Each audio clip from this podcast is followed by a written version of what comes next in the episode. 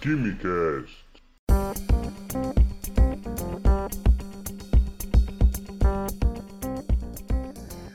Alô, gênios, estudantes e admiradores de Química do meu Brasil, sejam bem-vindos e bem-vindas ao Dose de Química.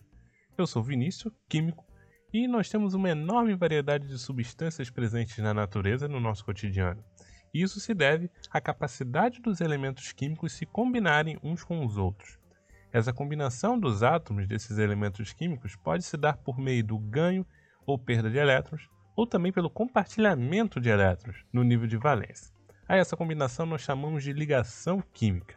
Lewis e Cossel, por volta de 1916, notaram que os elementos como hélio, neônio e argônio, elementos esses que fazem parte do grupo dos gases nobres, apareciam na forma de átomos isolados. Os cientistas então associaram a tendência de elementos com 8 elétrons no nível de valência aparecerem de forma isolada, com a tendência que os elementos apresentam de perder, ganhar ou compartilhar elétrons. Daí surgiu a teoria do octeto, ou regra do octeto, que diz que muitos átomos adquirem estabilidade eletrônica quando apresenta 8 elétrons no nível mais externo. Dos gases nobres, o hélio é uma exceção, já que ele só tem 2 elétrons no nível mais externo.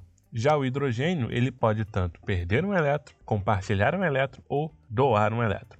Quando falamos de perda e ganho de elétrons, estamos nos referindo à ligação iônica. A ligação iônica ocorre entre elementos que apresentam tendências opostas, ou seja, é necessário que um dos átomos participantes da ligação possua a tendência de perder elétrons, enquanto o outro a de receber elétrons. Na maioria das vezes, os átomos que perdem elétrons são os metais das famílias 1, 2 e 13, devido à sua baixa energia de ionização. Já os átomos que recebem elétrons são os ametais das famílias 15, 16 e 17, marcados por uma grande afinidade eletrônica. O sal de cozinha contém cloreto de sódio, um composto que pode servir de exemplo para a gente falar de ligação iônica. O sódio apresenta um elétron no nível de valência. Ele tem a configuração 3s1 no seu nível mais energético. Assim, ele não é estável pela teoria do octeto. Para ele se estabilizar, é necessário que ele perca um elétron, ficando com a configuração no nível de valência 2s2, 2p6, ou seja, 8 elétrons no nível de valência. Com isso é formado o cátion Na+, o cátion sódio. O cloro, ele apresenta 7 elétrons no nível de valência, tem configuração 3s2, 3p5, e assim ele não é estável também pela teoria do octeto.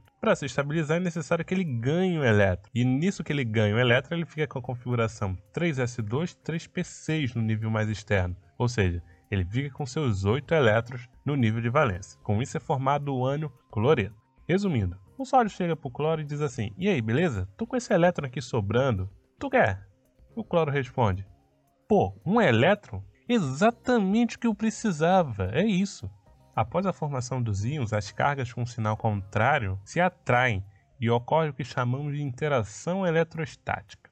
Os compostos assim formados, tal como a formação do NaCl, são denominados de compostos iônicos. Eles constituem estruturas eletricamente neutras. A interação entre os íons produz aglomerados com formas geométricas bem definidas que chamamos de retículos cristalinos.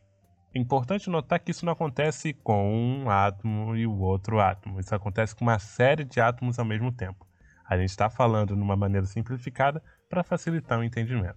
Quando falamos de compartilhamento de elétrons, falamos de ligações covalentes. Esse tipo de ligação acontece quando todos os átomos envolvidos tendem a receber elétrons, ou seja, são a metade dos grupos 15, 16 e 17. Mas entre os átomos envolvidos também pode ter o hidrogênio, tá bom?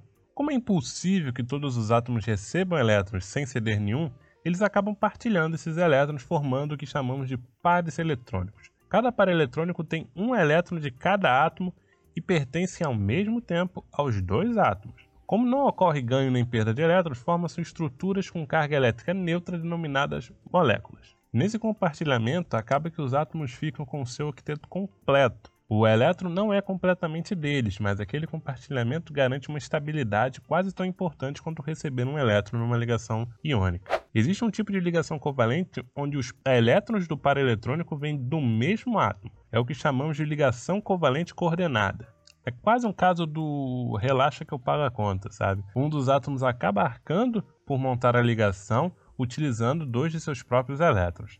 Nisso que os átomos começam a compartilhar os elétrons, tem uns que compartilham com poucos átomos. Aqui começam a surgir algumas exceções à regra do octeto. Algumas mais marcantes, por exemplo, é o caso do berílio, que tem moléculas como o cloreto de berílio, o BSL2, onde o berílio tem apenas 4 elétrons no nível de valência. O parecido acontece com o boro, em moléculas como o borando, o BH3, em que o boro fica com 6 elétrons no nível de valência. Esses dois casos é o que chamamos de casos do octeto incompleto. Temos os casos em que os átomos compartilham com muitos outros átomos, certo? Aqui também surgem exceções da regra do octeto. O fósforo consegue ficar com até 10 elétrons no nível de valência, em moléculas como o pentacloreto de fósforo, PCl5. O enxofre é outro que ultrapassa o limite de 8 elétrons, ficando com 12 elétrons na camada de valência em moléculas como o hexafluoreto de enxofre, o SF6. Ou seja, é regra do octeto, confie, mas abra o olho. Principalmente com berílio, boro, fósforo, enxofre, nitrogênio e outros. Para mais doses de química, acompanhe o Quimicast nas plataformas de podcast e nas nossas redes sociais. Um grande abraço a todos e até a próxima.